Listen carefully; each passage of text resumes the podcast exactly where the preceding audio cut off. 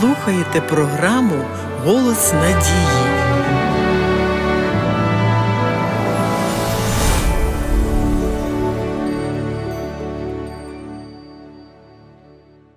І проповідана буде ця Євангеліє царства по цілому світові, на свідоцтво народам усім, і тоді прийде кінець. У сьогоднішньому уривку Ісус пророкує про долю Єрусалиму, а також і про його другий прихід.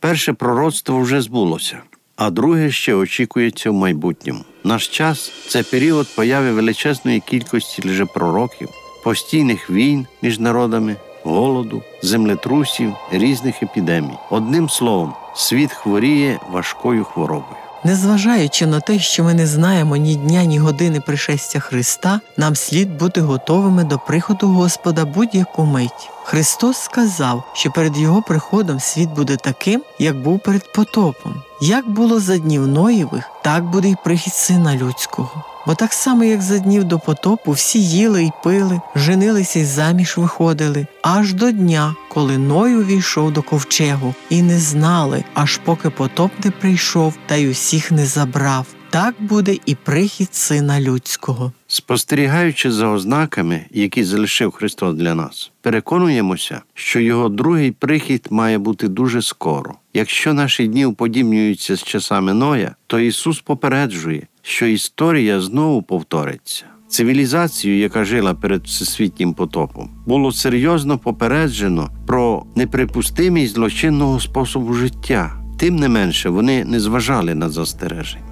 Навіть серед жахливого віровідступництва, насильства, заколоту проти Бога люди засівали поля, збирали врожай, будували будинки, одружувалися, виховували дітей. Вони займалися своїми звичними справами аж до того дня, поки Ной увійшов у ковчег. І прийшов потоп і поглинув усіх. Так буде і під час другого пришестя. Справи житейські будуть іти своєю чергою, поки Господь не покладе край людській ворожнечі на землі. Тоді вже буде пізно звертатися до Бога.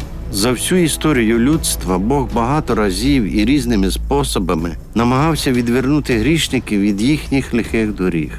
З цією метою він посилає своїх пророків. Ми не маємо жодних підстав скаржитися на те, що нас не попереджали про Божі наміри навести лад на нашій планеті.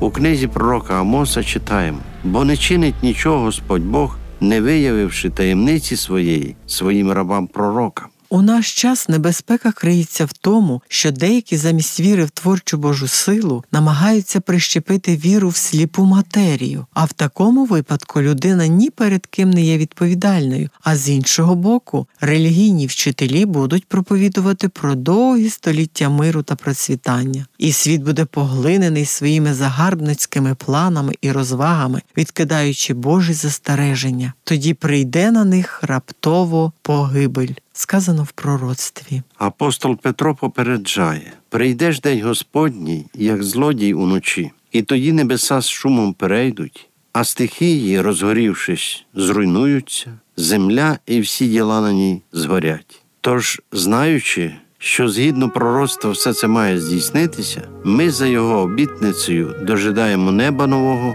і нової землі, що правда на них пробуває. Тож, улюблені, чекаючи цього, пильнуйте, робіть усе від вас залежне, щоб ви знайшлися для нього незаплямованими та жили у мирі з Богом.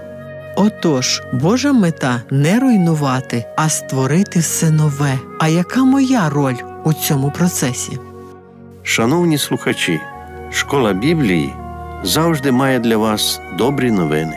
Пишіть нам на адресу Київ 0471 абонентна скринька 36, Голос Надії.